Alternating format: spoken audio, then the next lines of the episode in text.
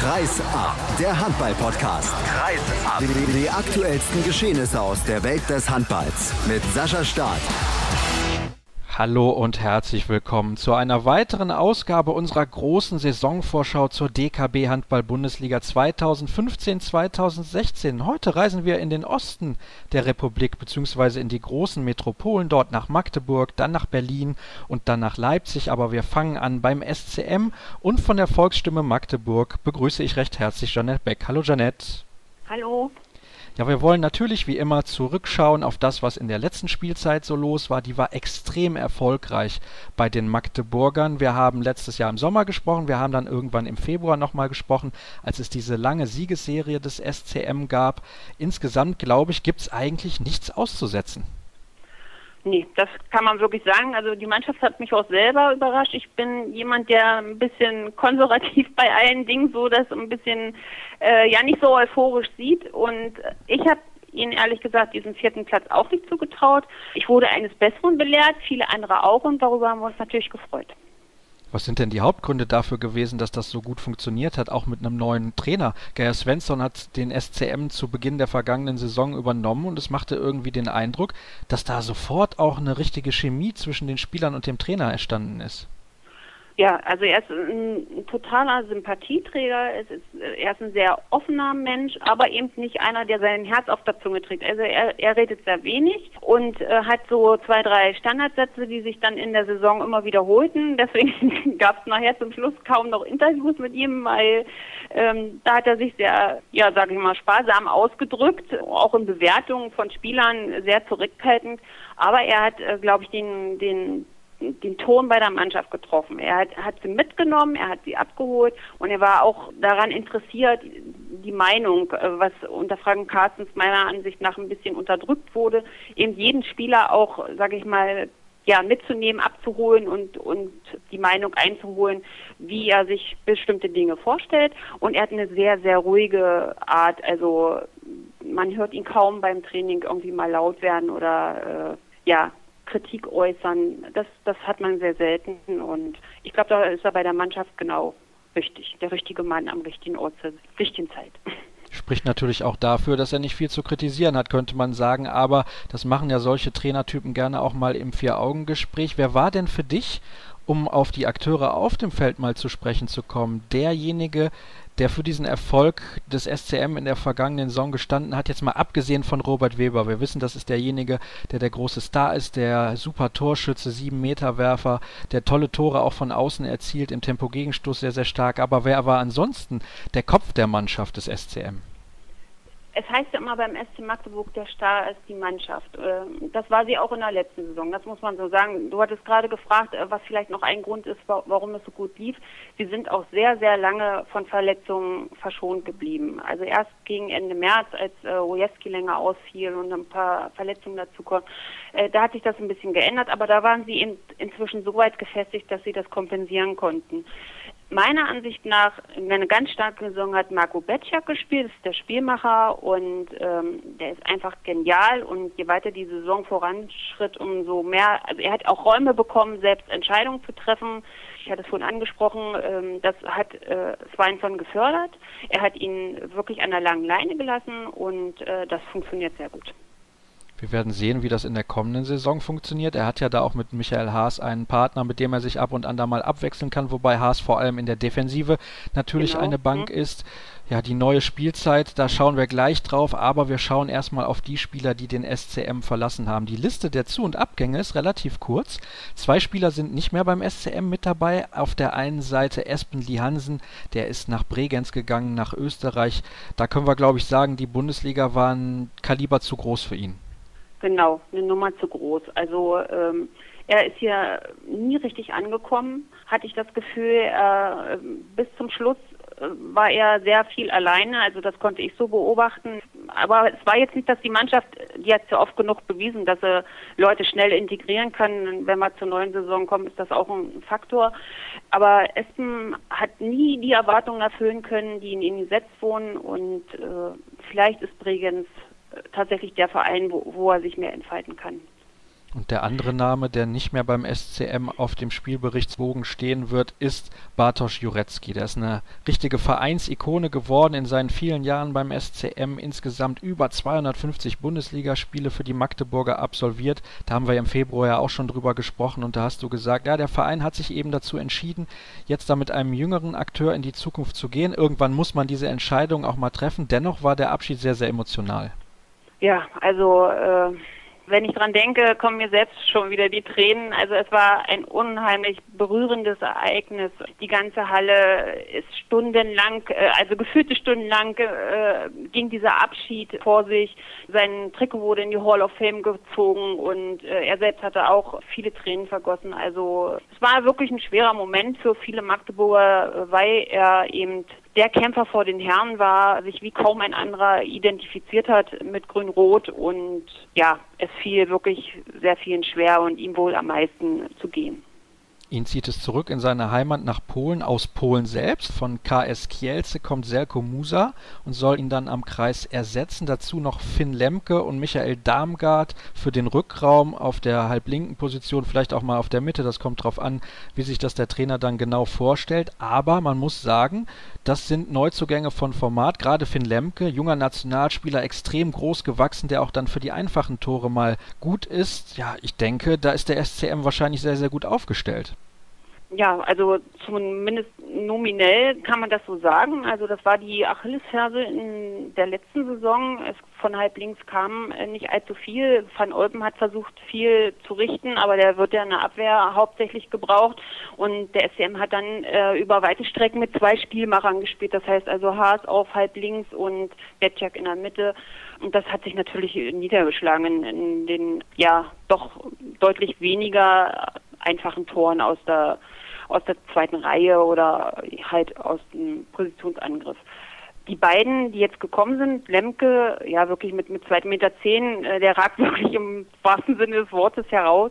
Aber man darf nicht vergessen, er ist erst 23. Also das war bei vielen zu sehen. Also die Erwartungen sollten nicht zu hoch geschraubt werden. Er ist ein junger Mensch, der noch Zeit braucht. Bei Michael Damgard ist das Problem gewesen, äh, er hatte das Pech, dass er sich in der Vorbereitung früh eine Entzündung, eine bakterielle oder Viren oder so, äh, jedenfalls hat er sich den Ellenbogen ähm, infiziert gehabt und hatte dort eine Schwellung und konnte eben lange Zeit nicht mitmachen, die Vorbereitung. Hat jetzt die letzten beiden Spiele am Wochenende mitgemacht und da fand ich, ja, das war schon beeindruckend. Also der hat einen unglaublich schnellen Armzug und ich glaube, von, von ihm, wenn er gesund bleibt und, und sich noch richtig reinfuchst, äh, von ihm ist viel zu erwarten. Man hat nur das Beste gehört im Vorfeld von ihm. Ein sehr, sehr spannender Spieler, da freue ich mich auch schon drauf in der neuen Spielzeit.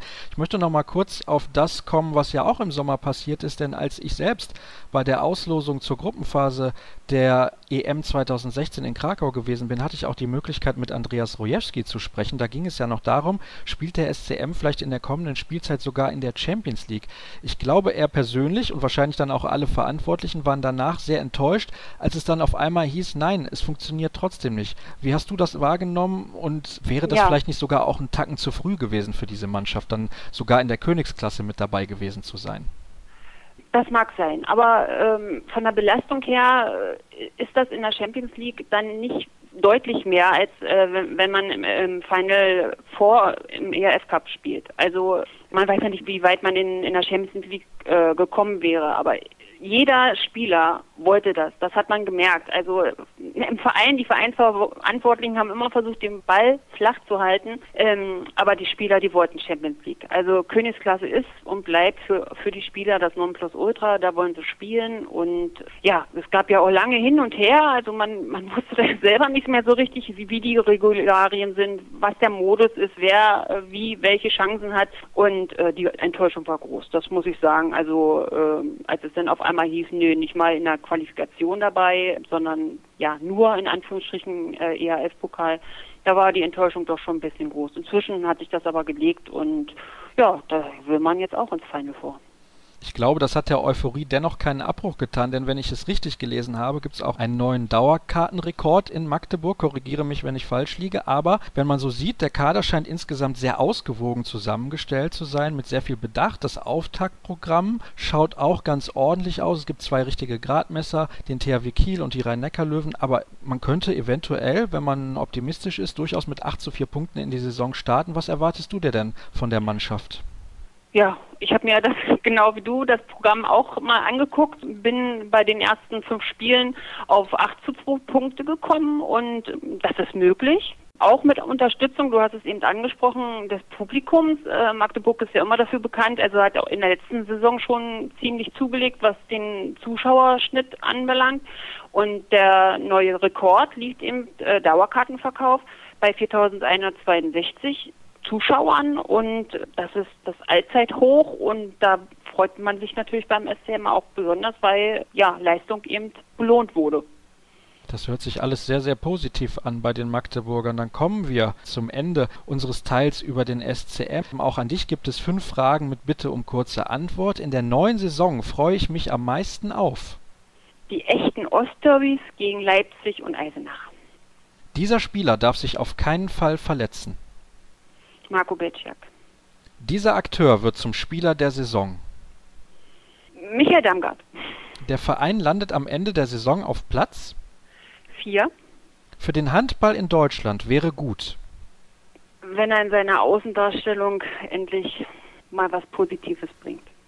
Das wünschen wir uns alle. Ich glaube, ich habe es gestern schon gesagt, diese Antwort wird sich durch die gesamte Woche ziehen. Jeanette, ich danke dir recht herzlich für deine Meinung und Einschätzungen und Bewertungen rund um den SC ja. Magdeburg, den großen Traditionsverein aus Ostdeutschland. Und wir ziehen weiter durch die Metropolen im Osten und machen nach einer kurzen Pause weiter mit den Füchsen aus Berlin. Auf dem Weg von Magdeburg nach Leipzig machen wir Zwischenstation in Berlin und sprechen über den amtierenden ERF-Pokalsieger. Und dazu begrüße ich Alexander Groß von der Berliner Morgenpost. Hallo Alex. Ja, hallo, grüß dich. Ja, schön, dass du mit dabei bist. Wir wollen ausführlich über die Füchse Berlin sprechen, die eine Saison mit Höhen und Tiefen erlebt haben. Ein bisschen durchwachsen in der Liga, aber optimal in Europa. Kann man das so zusammenfassen? Ja, auf jeden Fall. Ich meine, mit Platz 7, das war jetzt ein bisschen unter den Erwartungen. Das war allerdings auch schon Mitte der Saison relativ frühzeitig klar durch Verletzungen und dann eben auch wirklich eine sehr, sehr, sehr schlechte Hinrunde. Gerade so Auswärtsspiele wurden verloren, wo man dachte, da holt man zwei Punkte. Ähm, also das war wirklich eine Achterbahnfahrt und schwer zu analysieren auch, weil, wie gesagt, ein Spiel war gut, ein Spiel war schlecht. Ähm, da fehlte also absolut die Konstanz. Die kam allerdings dann mit der Rückrunde dann ähm, immer mehr dazu. Also nach der WM in Katar lief es dann da tatsächlich auch besser. Aber dann kam natürlich im Mai der krönende Abschluss mit dem ERF-Pokalsieg. Und damit sind die Füchse in Europa wieder dabei. Von daher hat alles ein gutes Ende gefunden und Dago Sigurdsson hat natürlich einen tollen Abschied gefeiert. Der perfekte Abschied im Endeffekt, denn du hast es gesagt, in der Liga Platz 7, das war nicht das, was man erwartet hat. Was waren denn die Gründe dafür, außer der mangelnden Konstanz, dass es national nicht so funktioniert hat? Ja, schwer zu sagen. Ich meine, es ging natürlich die ganzen Jahre seit 2007, seit dem Bundesliga-Aufstock auch immer bergauf und ähm, Sport ist jetzt abgegriffen, aber man weiß es ja, es geht eben nicht immer nur bergauf, wie Borussia Dortmund vergangene Saison, obwohl es gleiches Personal oft ist. Aber es ist dann eine gewisse, ja, mag sein, auch vielleicht eine gewisse Sättigung bei einigen Profis. Man ist auf einem Top-Niveau, es läuft gut. Es ging immer bergauf und dann stagniert es eben mal, aber geht dann eben auch runter. Und fehlte halt einfach auch in der Hinrunde mitunter so das letzte Fünkchen Leidenschaft, wie es der Geschäftsführer Bob Hanning ja auch gerne anmahnt. Ne? Leidenschaft kommt von Leiden, das kennen wir. Ähm, nee, in der Tat. Also es war auch schwierig für Dago Sigurdsson da manchmal zu analysieren. Uns lag, es war manchmal der letzte Schritt. Klar fehlt dann manchmal das Quäntchen Glück. Dann hier und da natürlich die, oder beziehungsweise ganz wichtig natürlich die Verletzungen, das darf man nicht vergessen. Also Füchse haben ja jetzt, sind in der Breite dann doch nicht so wahnsinnig aufgestellt wie THW Kiel und Rhein-Neckar-Löwen oder Flensburg, ähm, dass sie quasi eine Verletzung so locker wegstecken können. Und dann nennen wir mal ganz klar Bartlomew Jaschka, ja, mit einer der besten Spielmacher der Bundesliga, glaube ich, äh, äh, das darf man so sagen. Und natürlich auch der Abwehrchef Dennis Bojaric, der ausgefallen ist. Und das sind natürlich irgendwie zwei so eine wichtigen Spieler, die immer durchspielen. Ähm, ja, schwierig zu kompensieren oder eben in dem Fall eben auch so gut wie gar nicht. Hast du in der vergangenen Saison mit Jaschka mal ein bisschen länger gesprochen? Denn ich hatte schon immer den Eindruck, wenn man ihn dann mal im Fernsehen gesehen hat und er saß da, der war schon ziemlich bedröppelt. Auf jeden Fall, auf jeden Fall. Also er hat ja auch eine tolle Zeit in Berlin bisher immer gehabt. War da wirklich der ja, Dreh- und Angelpunkt und auch der verlängerte Arm von Dago Sigurdsson auf dem Feld. War da hochgeschätzt, hat die Leute zusammengehalten, war also klar auch als ein richtiger, obwohl Ica Romero der Mannschaftsführer war, aber, aber sportlich hat natürlich Baba sozusagen die Fäden gezogen auf dem Feld und das ist natürlich, ja, war, er war super enttäuscht und er hat auch öfter gesagt, ganz traurig, er kann nicht mal schmerzfrei eine Kaffeetasse halten und das äh, tut einem natürlich für so einen Sportsmann auch mit weh. Weißt du, was er jetzt geplant hat? Wird er zurückgehen in seine Heimat oder macht er eventuell was bei den mm, Füchsen? Da habe ich nicht den letzten Stand. Man hofft ja immer noch so ein bisschen, die Füchse haben ja sozusagen, halten ja da auch an ihren Spielern quasi immer so lange fest, wie es dann auch geht, weil eben gerade Jaschka so eine ganz besondere Stellung da hat. Ähm, nee, da ist mir jetzt zurzeit eigentlich nichts bekannt, was da genau geplant ist. Offiziell hat er noch Vertrag bis 2017. Es wäre genau. natürlich toll, wenn wir ihn nochmal auf dem Feld sehen könnten, aber es ist sehr wahrscheinlich, beziehungsweise wir müssen befürchten, dass es ja. eben nichts mehr wird bei ihm. Aber du hast mhm. eben einen anderen Spieler auch schon angesprochen, Dennis Boljaric, auch der war verletzt und ein weiterer Kolja Löffler, der konnte auch nicht wirklich mitspielen. So ist es. Kolja Löffler hatte auch immer mal wieder, hatte angefangen dann zu früh und ähm, der, den muss man jetzt, und die drei sind eben auch aktuell, stehen quasi noch im Profikader der Füchse. Die muss man, wenn wir gleich auf die Saison vorausschauen, auch immer wieder benennen, dass das eben Ausfälle sind, die eben schwer wiegen. Kommen ja noch welche dazu, da sprechen wir auch gleich noch drüber, aber es ist eben, ja, ja, das, und insofern war eben die letzte Saison dann wirklich ähm, auch schwierig durchzustehen. Ne? Das war, ja, das zieht einen dann, schon ein bisschen runter. Und dafür war es dann im Endeffekt ja doch ganz erstaunlich, diesen europäischen Titel, diesen ersten der Vereinsgeschichte dann doch noch am Ende zu gewinnen. Auf der letzten Rille sozusagen haben sie den dann geholt. Ich glaube, das viel stimmt. länger hätte es nicht mehr nee, gehen können, sonst Tat. hätte die Kraft nicht mehr gereicht. Dann schauen wir doch mal ein bisschen, denn es gibt nicht zuletzt nur aufgrund der Verletzung einen Umbruch, sondern auch aufgrund der Altersstruktur. Ein paar Spieler sind gegangen, gucken wir mal. Vornehmlich dabei relativ wichtig zu nennen natürlich Evgeny Pevnov, Ika Romero, Konstantin Igropoulou, Pavel Horak. Ja, welcher dieser Akteure, Tom Skobelin da auch noch zum TBV Lemgo, genau. welcher dieser Akteure wird den Füchsen fehlen und aus welchem Grund?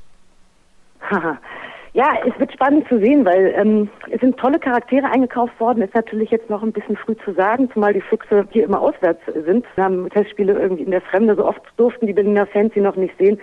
Deswegen sind wir so ein bisschen gespannt. Aber die Vorbereitung, sagen wir insgesamt läuft ja ganz gut. Das kann man ganz, äh, ganz, ganz, ganz so sagen. Natürlich wird ihm die spanische Sonne Irka Romero als Typ fehlen, weil der hat einfach natürlich auch generell die ganze Liga bereichert und hat ja wirklich ja den dritten, vierten Frühling gefeiert und dann immer wieder dann doch noch ganz viele Tore gemacht. Das war schon überragend überragend. Konstantin Igropolo auch eine feste Größe.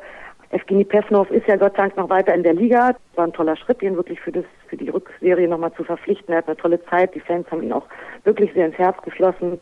Horak wünschen wir alles Gute, dass der ein bisschen verletzungsunauffälliger wird. Also ich denke, man, jeder Fan hat ja so seine Lieblingsspieler natürlich, wie gesagt, als Person Ica Romero bleibt natürlich so als herausragende Figur irgendwie, weil man sich dann den einfach auch menschlich und vom Typ her gerne erinnert. Aber der hat, glaube ich, seinen wohlverdienten Sportruhestand jetzt in, im Baskenland vor sich ist ja jetzt auch nicht mehr 22 Jahre alt, sondern schon ein bisschen genau. älter. Deswegen äh, hat viele Spiele auf dem Buckel in seiner Karriere, war ja auch früher mit Barcelona beispielsweise immer lang in der Champions League mit dabei. Also ich glaube, der hat sich das auf jeden Fall verdient. Ja, dann lass uns doch schauen auf die Spieler, die die Abgänge ersetzen sollen. Da haben wir beispielsweise auf links außen Bjarkima Edison kommt vom TSV Eisenach, einer der Top-Torjäger, ich glaube sogar der Top-Torjäger der zweiten ja, Bundesliga. Genau, genau. der Top-Torjäger. Ja, hm. Und dann haben wir auf halb rechts Kent Robin Tönnissen, kommt von der HSG Wetzlar. Wir haben Drago Vukovic, der vor allem die Abwehr verstärken soll. Wer ist noch mit dabei? Wer wird noch das Füchse-Trikot neu tragen in der kommenden Spielzeit? Und welche Rollen traust du diesen Spielern zu?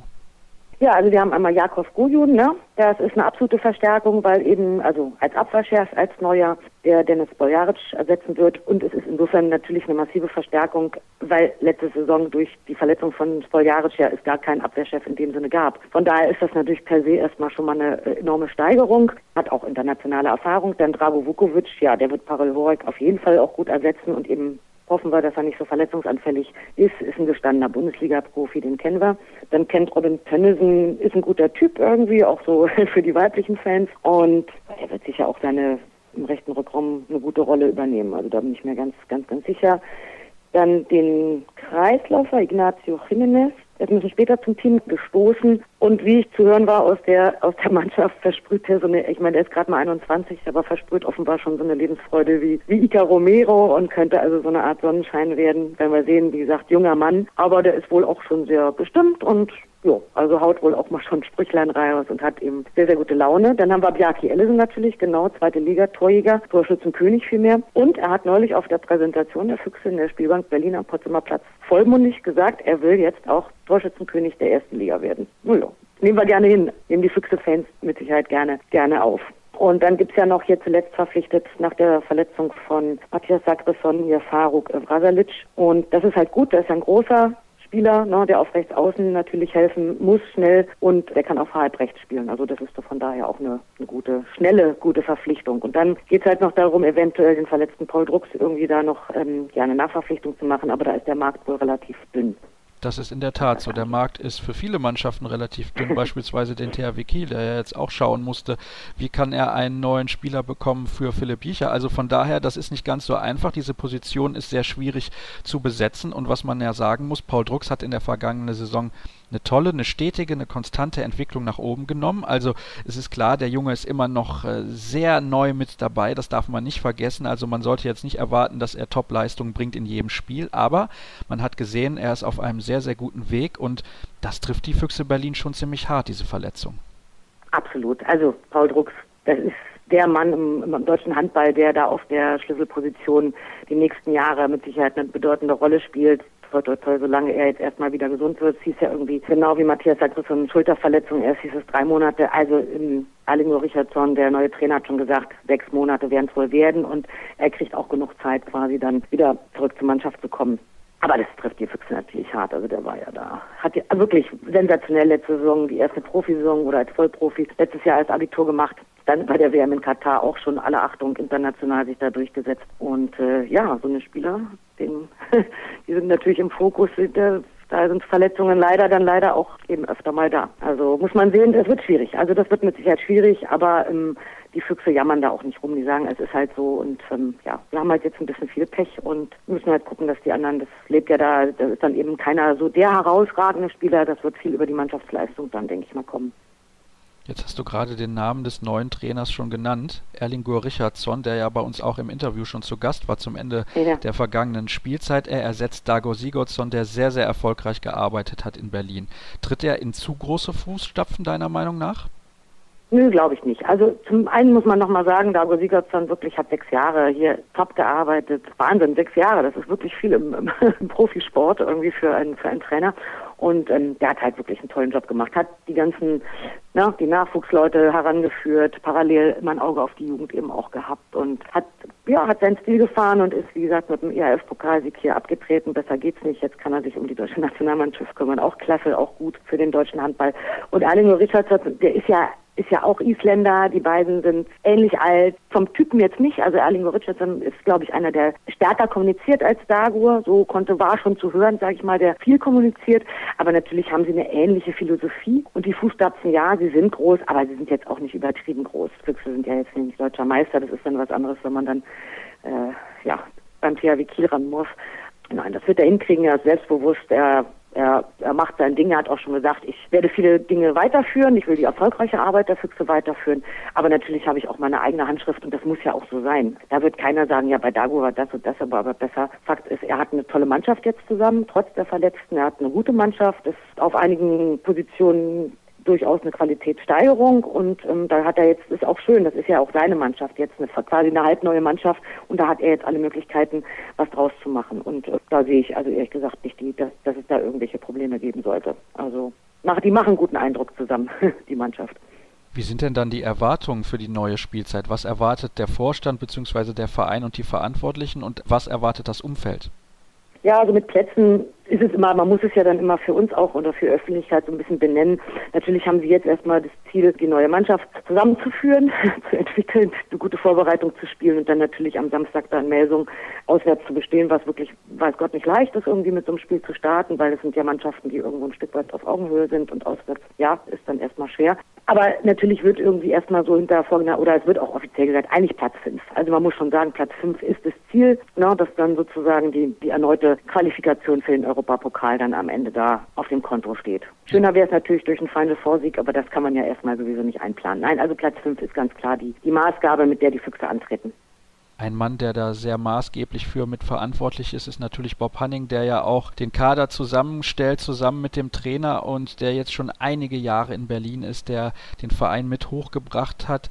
Es gab zuletzt Theater um ihn, da müssen wir auch nochmal drüber sprechen, denn in dieser Woche haben sehr viele Leute auf meine Abschlussfrage, die gleich ja auch an dich gestellt wird, gesagt, für den deutschen Handball wäre wirklich gut, wenn Ruhe einkehrt. Wie nimmt man in denn in Berlin ja. dieses ewige Theater um Bob Hanning wahr?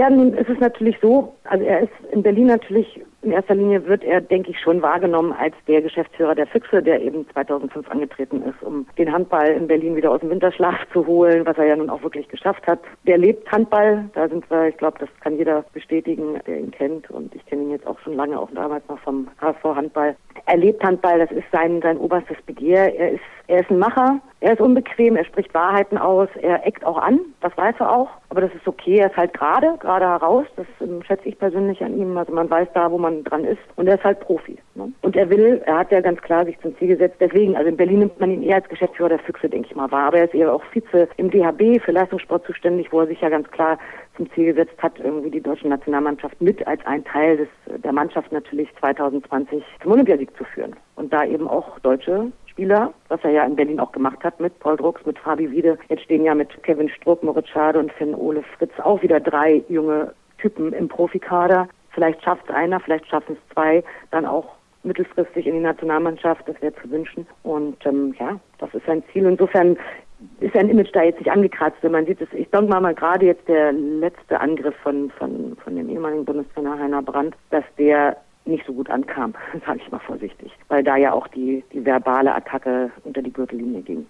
Ich glaube, das hat niemand so wirklich verstanden, vor allem Ziel und Intention der ganzen Geschichte. Und generell sei ja auch gesagt, die Kompetenz von Bob Hanning im Jugendbereich gerade, die ist, glaube ich, unbestritten. Ich bin sehr gespannt, wie du antwortest auf meine Frage. Und wir kommen dann im Prinzip auch schon zum Ende unseres Takes, Alex. Und ich würde gerne auch an dich diese fünf Fragen dann stellen mit Bitte um kurze Antwort. In der neuen Saison freue ich mich am meisten auf. Da es so viele neue Gesichter gibt bei den Füchsen, freue ich mich auf alle und es wäre schön, wenn die eingekauften Zugänge, wenn die auch richtige Typen sind und dann den Fans viel Freude machen. Da will ich keinen herausheben. Dieser Spieler, falls er es nicht schon getan hat, darf sich auf keinen Fall verletzen. Ja, damit Drucks Matthias Sackris und Kolja Löffler schon drei sich verletzt haben oder ja, verletzt sind, darf sich einfach keine mehr verletzen. Punkt. Dieser Akteur wird zum Spieler der Saison. Ja, ich möchte da zwei nennen. Zum einen war interessant, Frederik Petersen ist ja jetzt als Kapitän neu der Mannschaft. Da wird spannend sein, wie er dieses Doppelamt quasi äh, ausführt. Und dann freue ich mich dann in dem Fall tatsächlich auf Fabi Wiede, der mit Sicherheit als Nationalspieler sich in den Vordergrund spielen kann. Der Verein landet am Ende der Saison auf Platz fünf. Für den Handball in Deutschland wäre gut. Ja, wenn immer mehr Vereine, ja, wie die Füchse eben auch deutsche, junge deutsche Spieler auf Schlüsselpositionen setzen und sie auch wirklich spielen lassen, also nicht nur zehn Minuten, dann das Nachwuchskonzept weiter auch, ähm, auch sich da ein bisschen tatsächlich von den Füchsen angucken, wie Füchse tauen, also sprich eine Professionalisierung auch schon ab 15, 16 in Verbindung mit dem Leistungszentrum und der Schule. Naja, und das natürlich, wie auch die Kollegen mit Sicherheit gesagt haben, dass dieser Machtkampf im DAB befriedet wird und die Profis, die davon Ahnung haben, den Verband in eine erfolgreiche Zukunft führen, weil nächstes Jahr stehen die Olympischen Spiele an. Da sollte Deutschland dabei sein und auch wieder ein Wörtchen mitreden müssen, dürfen, sollen. Das wäre sehr, sehr schön, wenn wir am Ende vielleicht da auf einem der ersten drei Plätze landen würden. Alexandra, herzlichen Dank. Die Füchse sollten jetzt jedem unserer Hörer ausreichend näher gebracht sein und deswegen verabschiede ich dich jetzt und freue mich bereits auf den nächsten Gast, auf Matthias Roth und der kennt sich ganz besonders gut aus beim SC DHFK Leipzig.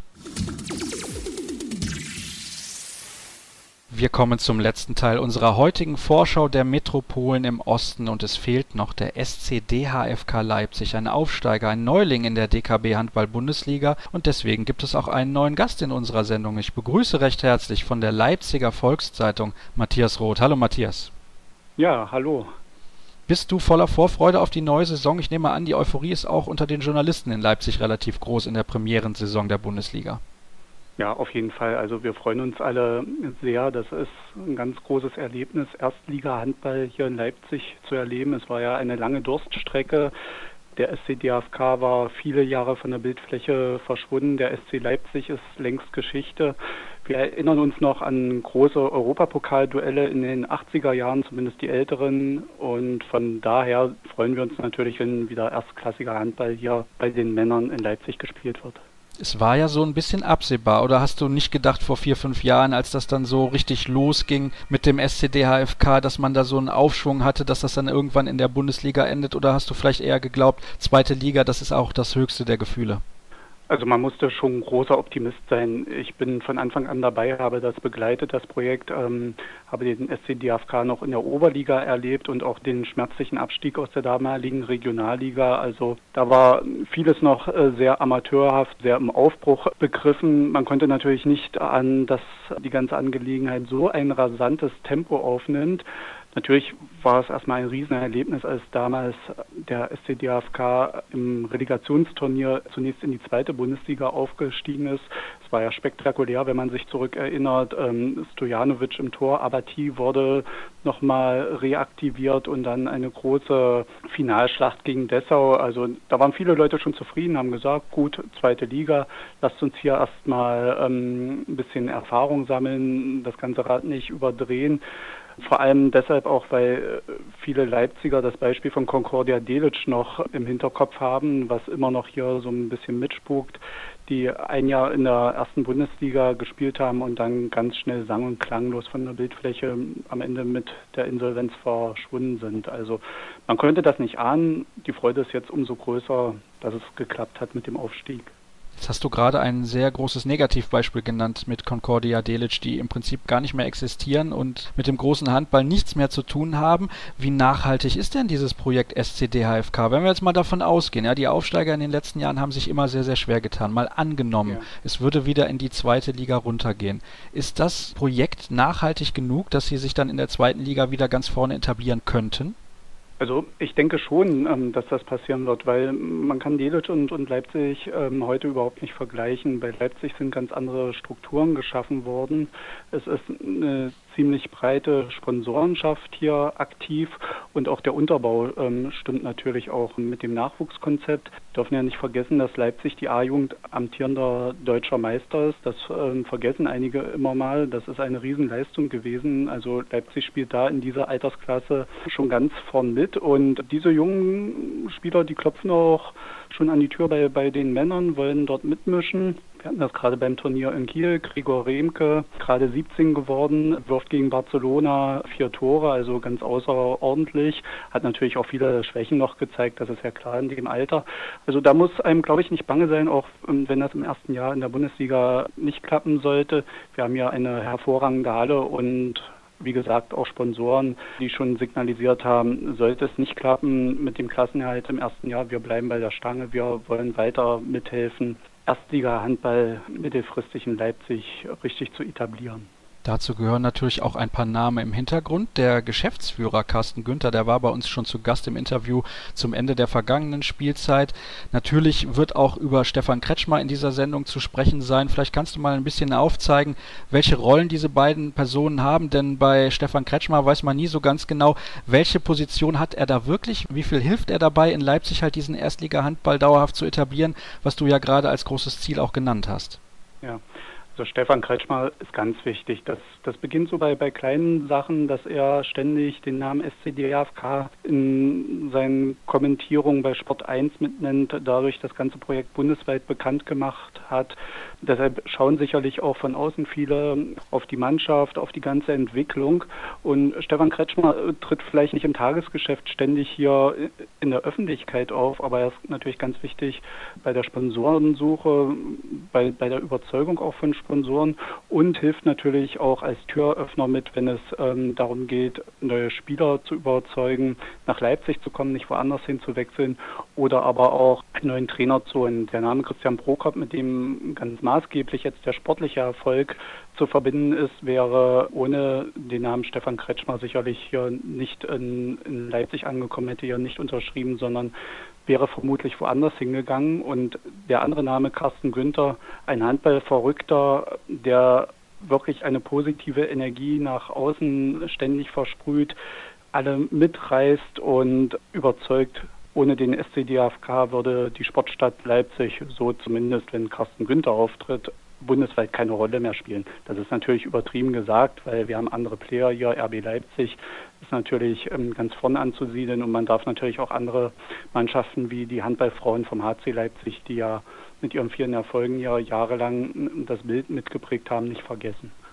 Nun scheint es im Umfeld des SCDHFK also sehr, sehr gut zu laufen. Man ist da, wie du jetzt gesagt hast, sehr gut und sehr professionell aufgestellt und das ist ja gerade für Aufsteiger dann auch wichtig, um in der ersten Liga dauerhaft Fuß zu fassen. Wir wollen aber natürlich auch auf die Akteure schauen, die auf dem Spielfeld dafür gesorgt haben, dass es jetzt Erstliga Handball in Leipzig gibt. Warum hat es denn in der vergangenen Spielzeit so herausragend gut funktioniert? Man ist ja durchaus auch schon vor der Saison als Favorit in die Spielzeit reingegangen und man hatte nie den Eindruck, dass das ein zu großer Druck ist für die Mannschaft.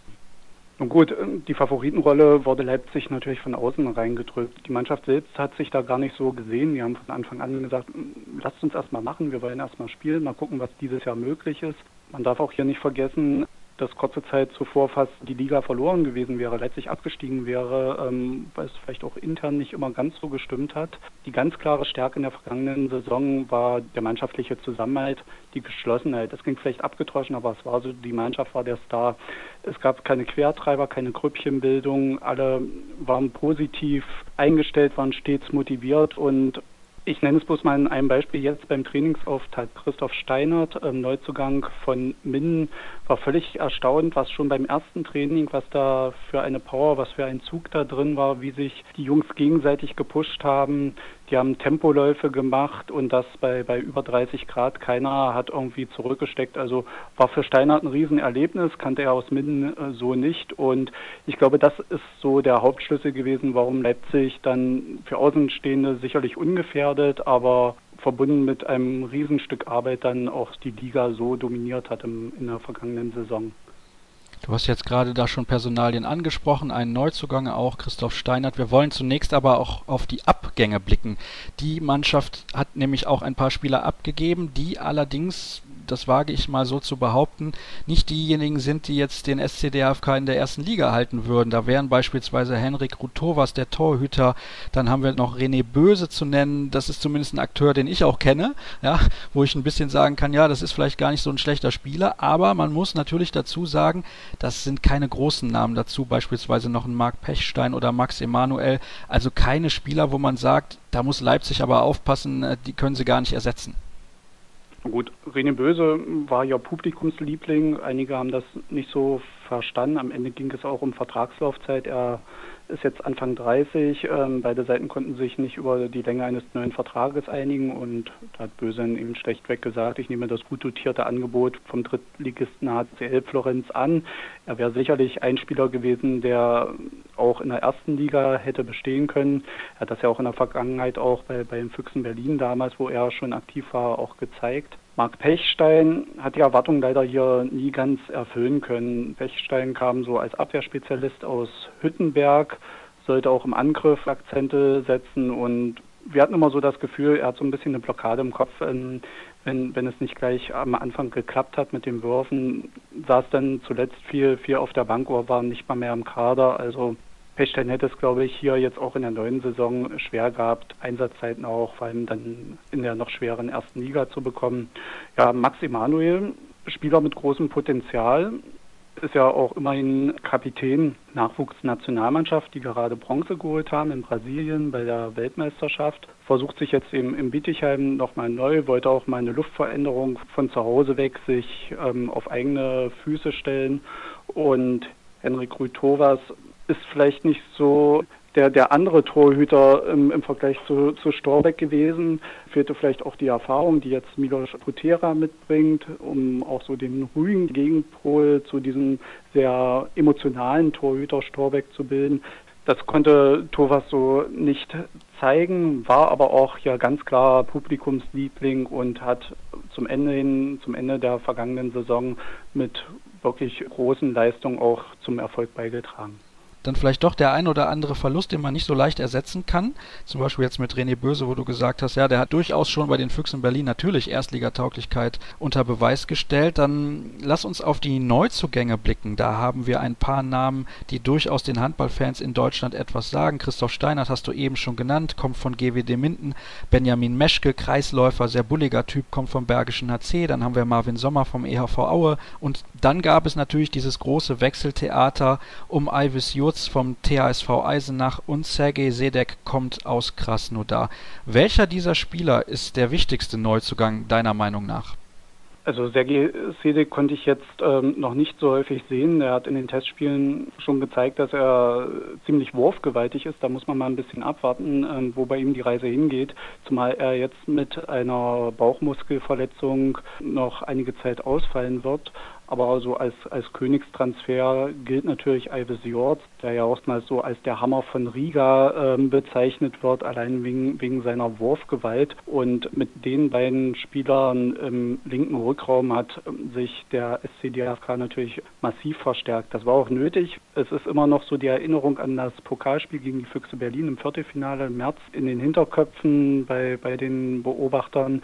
Damals war ganz klar zu erkennen, es fehlt an Körperlichkeit. Äh, der SCDFK hatte schlichtweg keine Chance, weil die Berliner vor allem durch ihre, durch ihre Größe, durch, durch ihre Power so derartig überlegen waren, dass einem schon ein bisschen Angst und Bange werden musste. Jetzt mit den Neuverpflichtungen ist diese Angst vielleicht nicht völlig verflogen, aber die die Leute gehen jetzt doch schon etwas beruhigter in die Saison. Jord, Sedek, ähm, so ein großer, bulliger Spieler, Meschke, du hast es gesagt, bringt da auch die entsprechende Masse mit. Und, und Marvin Sommer ist ein flinker Spieler, der vor allem Lukas Binder, dem Kapitän, Druck machen soll und mit seiner Schnelligkeit dann eben auch für die schnellen Kontertore sorgen soll, wenn die bulligen Typen hinten in der Abwehr dann die Bälle erobert haben. Jetzt hast du gerade ein ganz, ganz interessantes und wichtiges Thema schon angesprochen. Das hat auch damals Hartmut Meyerhofer, der Trainer der SG Bietigheim, gesagt bei uns im Interview. Die Physis, das ist der ganz, ganz große Unterschied zwischen der ersten und zweiten Liga. Und da möchte ich gleich mal eine Hörerfrage mit einbinden und zitiere. Ich bin immer verwundert, dass die Leipziger so stark eingeschätzt werden. Was hat Leipzig, was beispielsweise letztes Jahr Erlangen und Friesenheim nicht hatten?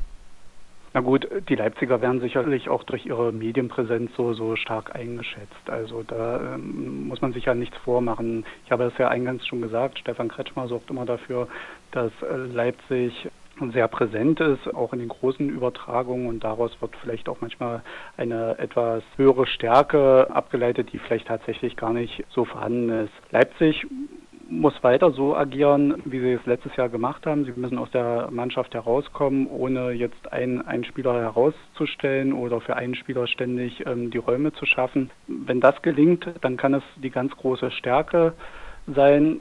Das wird die Saison zeigen, ob Leipzig wirklich stärker ist als ähm, der HC Erlangen oder ähm, andere Aufsteiger. Aber die Vorbereitungsspiele machen da Mut und Leipzig kann es äh, durchaus schaffen, die Liga zu halten. Vor allem aber auch, wenn das Umfeld ruhig bleibt und wenn die Mannschaft auch in der Psyche damit umgehen kann, vielleicht auch mal mit zwei oder drei Niederlagen in, in Folge umgehen zu müssen und dann eben nicht den Kopf zu verlieren. Und wenn, wenn das alles im Zusammenspiel gelingt, dann kann der SC DFK es durchaus schaffen, endlich mal wieder, dass ein Aufsteiger auch die Liga hält. Sprich, Klassenerhalt schwierig, aber möglich. Genau, so würde ich das sehen, ja. Wunderbar. Dann sind wir im Prinzip mehr oder weniger am Ende der Sendung angelangt. Auch für dich gibt es natürlich noch ein paar schnelle Fragen zum Abschluss und wir starten durch mit der ersten. In der neuen Saison freue ich mich am meisten auf. Auf die Derbys mit dem SC Magdeburg. Dieser Spieler darf sich auf keinen Fall verletzen. Ganz klar, Ibis Europe. Dieser Akteur wird zum Spieler der Saison. Das könnte Christoph Steinert werden, ja. Der Verein landet am Ende der Saison auf Platz mindestens 15. Für den Handball in Deutschland wäre gut. Wenn endlich mal wieder ein Aufsteiger den Klassenerhalt schafft und damit auch die Liga wieder im unteren Bereich spannender gestaltet. Ich hätte übrigens auch nichts dagegen, wenn es obenrum wieder spannend wird. Das hören wir dann morgen. Ja. ja, Matthias, denn da, da geht es um die Mannschaften im Norden, beispielsweise die SG Flensburg-Handewitt und den THW Kiel. Was bedeutet, und ich bedanke mich recht herzlich bei dir für deine Einschätzung zum SCDFK Leipzig, dass wir am Ende sind mit unserer Vorschau auf die Teams aus den Metropolen im Osten und heute Abend geht es ja dann auch endlich los mit dem Auftaktspiel TVB 1898 Stuttgart, ehemals TV Bittenfeld gegen die HSG Wetzlar. Und alle Informationen zu unserer Sendung gibt es natürlich wie gehabt auf unseren Social Media Kanälen bei facebook.com slash kreisab oder auch auf Twitter at kreisab.de. Wir hören uns dann morgen wieder. Hoch im Norden heißt es dann und ich wünsche noch einen schönen Freitag.